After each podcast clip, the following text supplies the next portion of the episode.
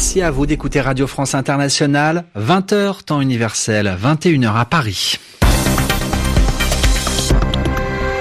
Adrien Delgrange. Place au journal en français facile pour apprendre euh, le français. C'est un journal que vous pouvez aussi euh, écouter accompagné d'une version écrite sur notre site internet quand vous voulez, rfi.fr. Pour cette édition du 9 mars, je suis accompagné de Sylvie Berruet. Bonsoir Sylvie. Bonsoir Adrien, bonsoir à tous. Et au sommaire de ce journal, le Venezuela, la couleur rouge pour les partisans de Nicolas Maduro et puis la couleur blanche pour les partisans de Juan Guaido. Les deux clans qui revendiquent le pouvoir vénézuélien manifestent en ce moment dans les rues de Caracas. Correspondance à suivre.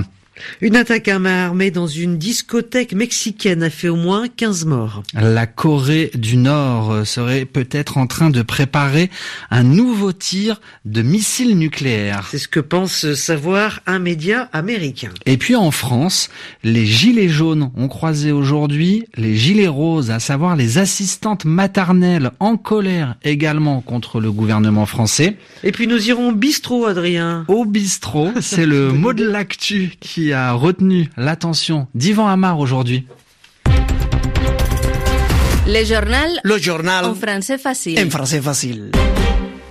Il est 16h bientôt deux minutes à Caracas. Les pros et les anti-Nicolas Maduro ont décidé le même jour de descendre dans les rues de la capitale vénézuélienne. Et ce, alors que les Vénézuéliens sont confrontés à une panne géante d'électricité dans presque tout le pays.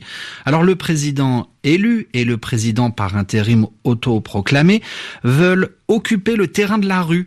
Les manifestants des deux camps déambulent en ce moment dans Caracas. D'un côté, Nicolas Maduro appelle à manifester contre la guerre dite impérialiste sur l'électricité et puis de l'autre, Juan Guaido contre le régime corrompu et incapable qui a plongé le pays dans l'obscurité. Benjamin Delille pour euh, RFI nous appelle de Caracas. C'est un nouveau bras de fer qui a commencé ce matin entre l'opposition vénézuélienne et le gouvernement de Nicolas Maduro. Dès les premières heures du jour, des manifestants de l'opposition ont tenté de gagner l'avenue Victoria, point de ralliement de la marche de l'opposition convoquée par Juan Guaido. Mais les forces de l'ordre les ont stoppés. La police nationale bolivarienne aurait même tenté de disperser euh, le cortège à coups de gaz lacrymogène et aurait confisqué la scène sur laquelle Juan Guaido devait parler à la mi-journée. Dans les autres points de concentration de l'opposition euh, dans la capitale, il y avait une foule plus dispersée que d'habitude à cause de la grande coupure d'électricité qui paralyse le Venezuela depuis hier. Le métro de Caracas est bloqué et beaucoup de Vénézuéliens n'ont pas eu accès aux informations concernant cette manifestation à cause des coupures de courant, d'électricité et d'Internet. Sur l'avenue Libertador, ce sont les chavistes qui se sont rassemblés euh, quatre ans, jour pour jour, après le décret de Barack Obama faisant du Venezuela une menace pour les États-Unis, une marche anti-impérialiste donc, dans laquelle les manifestants euh, disent être totalement convaincus par l'explication de Nicolas Maduro sur la électrique. Il s'agirait d'un sabotage des États-Unis pour affaiblir une nouvelle fois le gouvernement vénézuélien.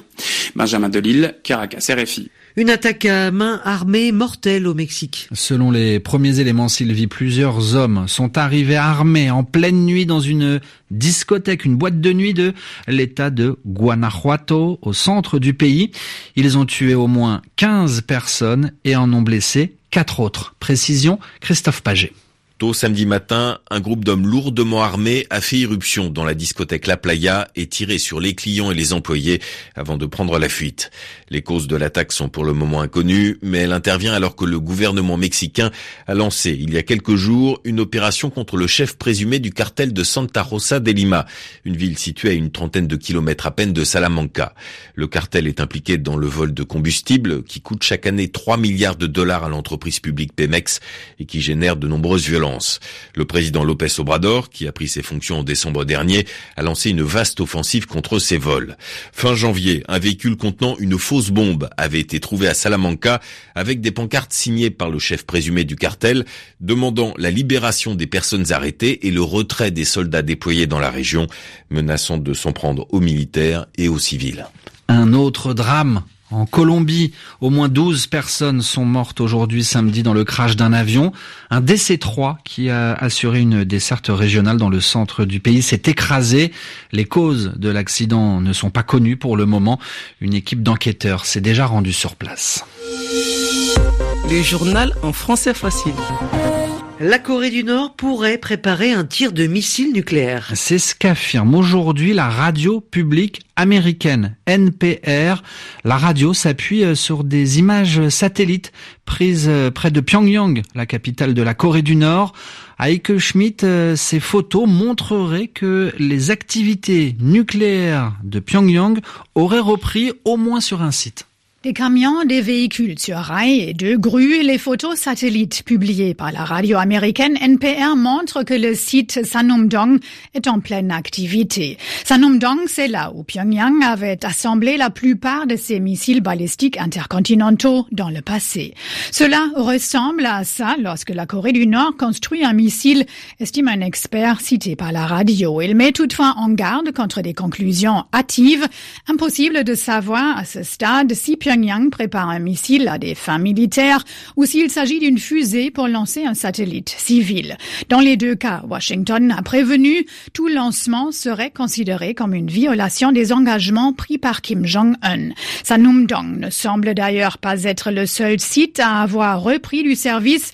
D'autres images satellites montrent que Sohae sur la côte ouest est en train d'être reconstruit après un début de démantèlement l'an passé. Hier, Donald Trump a pourtant assuré que sa relation avec Kim Jong-un était toujours très bonne et qu'il serait déçu si le dirigeant nord-coréen relançait ses tests nucléaires. C'était Heike Schmidt. Parlons de l'Algérie à présent. Au lendemain de grandes manifestations en Algérie pour demander le départ du président Abdelaziz Bouteflika, une centaine d'Algériens et de Tunisiens se sont euh, rassemblés aujourd'hui à Tunis.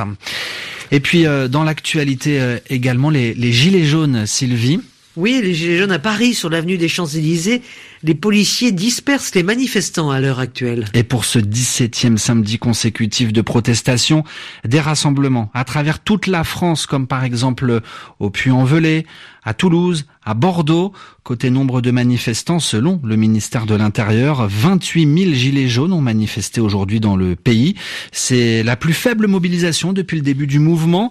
Les gilets jaunes espèrent faire mentir ces chiffres samedi prochain pour la fin du grand débat initié par euh, Emmanuel Macron. La doyenne de l'humanité est japonaise. Elle s'appelle Kane Tanaka.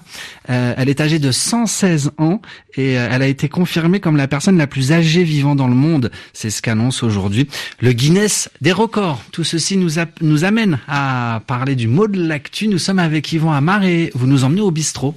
Le bistrot est-il à l'honneur? Beaucoup de ces bistrots en France, c'est-à-dire de ces petits cafés, ont fermé. C'est dommage parce que ça favorisait une certaine camaraderie, des relations de voisinage. On boit un verre en se parlant autour du zinc, c'est-à-dire du comptoir en zinc. Alors on applaudit l'idée de Sébastien Cherrier qui a transformé sa camionnette en bistrot ambulant, bistrot qui roule et qui s'arrête chaque jour dans un village différent de son département dans le centre de la France. Alors attention, il ne faut pas faire de ces bistrots lieux parfaits. Parfois, ils favorisent l'alcoolisme. Euh, il faut aussi reconnaître que ce sont des lieux très masculins. Les femmes n'y sont pas interdites, mais elles y vont beaucoup moins que les hommes. Mais enfin, les bistrots existent de moins en moins et donc les gens ont tendance à se renfermer chez eux. Alors, ce mot de bistrot, il est intéressant ne serait-ce que par son origine, parce que c'est le type même de la fausse histoire pittoresque qu'on raconte sur la naissance de ce mot bistrot. On sait que, en 1814, à la fin de l'aventure de Napoléon Ier, la guerre tourne mal pour les Français, la France est envahie, les Cosaques sont à Paris. Et on dit que ces Cosaques s'arrêtent dans des estaminets, voilà un autre mot pour désigner euh, les bistrots, un mot ancien. Ils s'arrêtent, ils demandent à boire, mais ils sont pressés, alors ils disent bistro, bistro, c'est-à-dire vite, vite en russe, parce qu'il faut qu'ils rejoignent leur colonne de l'armée. Est-ce que le mot vient de là? Bon, vraisemblablement pas, parce que justement le mot bistrot dans un français familier apparaît à l'extrême fin du 19e siècle. On ne comprend pas pourquoi ce mot se serait endormi pendant 80 ans pour se réveiller ensuite. Mais l'histoire, elle fait sourire et elle montre bien l'intérêt que les francophones portent à l'histoire de leur langue. Merci beaucoup, Yvan Amar, pour toutes ces explications. C'est la fin de ce journal en français facile. À demain, Sylvie. À demain, Adrien. Merci à Mathieu Leroy pour euh, la mise en onde de ce journal. Bonne suite des programmes à toutes et à tous.